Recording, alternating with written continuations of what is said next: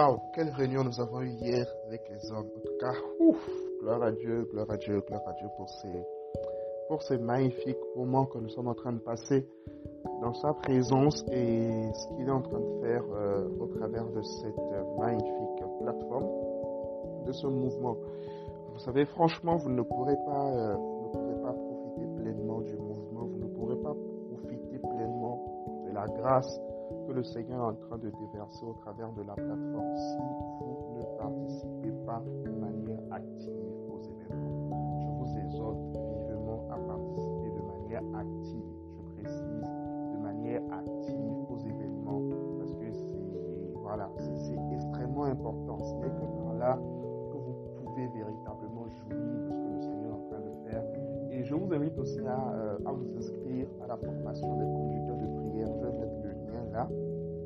Ce matin, je vais remettre le lien. Nous allons boucler les inscriptions d'ici mercredi. Nous allons boucler les inscriptions. Alors, euh, voilà, il y a juste une ou deux places encore qui sont disponibles. Alors, s'il vous plaît, inscrivez-vous massivement. Enfin, inscrivez-vous. euh, je rappelle notre, euh, enfin, je rappelle le premier point de notre, de notre vision. C'est d'être une plateforme où les jeunes sont nourris par la parole de Dieu.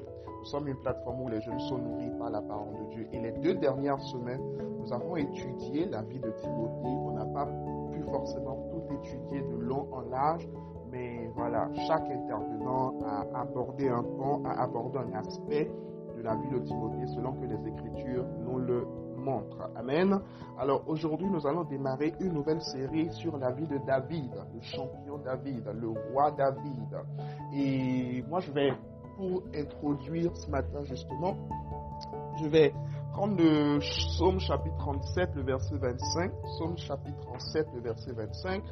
J'ai été jeune, j'ai vieilli, et je n'ai point vu le juste abandonné, ni sa postérité mendiant son pain. J'aimerais relire ça.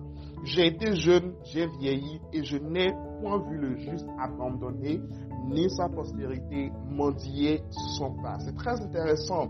C'est comme en fait une phrase, une phrase de, clôture ou encore une phrase de résumé de la vie de David. David dit depuis sa jeunesse, en passant par son âge adulte jusqu'à sa vieillesse, il n'a jamais vu le juste être abandonné de l'éternel. Et quand on retourne un peu dans la vie de David, on voit pendant sa jeunesse comment il a été, euh, comment il a été abandonné par ses frères, rejeté par ses frères, rejeté par son père.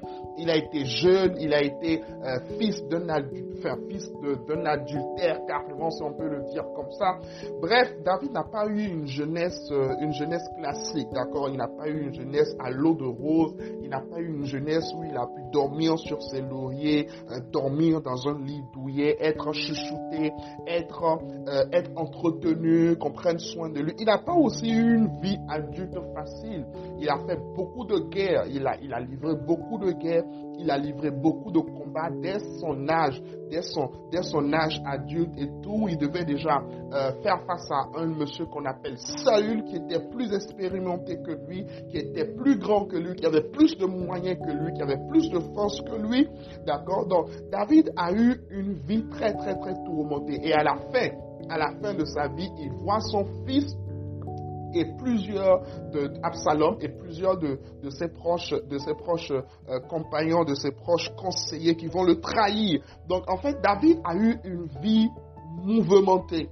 Et voilà ce monsieur qui a une vie mouvementée qui nous dit à la fin de sa vie qu'il n'a jamais vu le juste être abandonné. Alors je veux demander à une personne aujourd'hui en fait qu'est-ce que tu es en train de traverser, qui est en train de te, de te faire pleurer, de te faire gémir, de te faire souffrir, de te faire lamenter, de te faire même te plaindre parfois, même parfois même te plaindre du Seigneur. J'aimerais te dire que oui, comme David, Dieu n'abandonne pas les justes. Dans tous les combats de David, en fait, David a su toujours compter sur la grâce de Dieu, a su toujours compter sur la victoire de Dieu. Et c'est de la même manière que nous aussi, nous devons nous comporter dans notre vie. Nous sommes des justes, justifiés par le sang de l'agneau, justifiés par Christ à la croix. Alors oui, nous croyons que nous ne serons point abandonnés Notre Dieu n'abandonne pas ses enfants. Notre Père, Papa, n'abandonne pas ses enfants. Et comme David, je veux que quelqu'un le proclame aujourd'hui. Oui, je crois que je suis un juste et je ne serai pas abandonné de l'éternel. Oui, je crois que je suis injuste et je ne suis pas seul.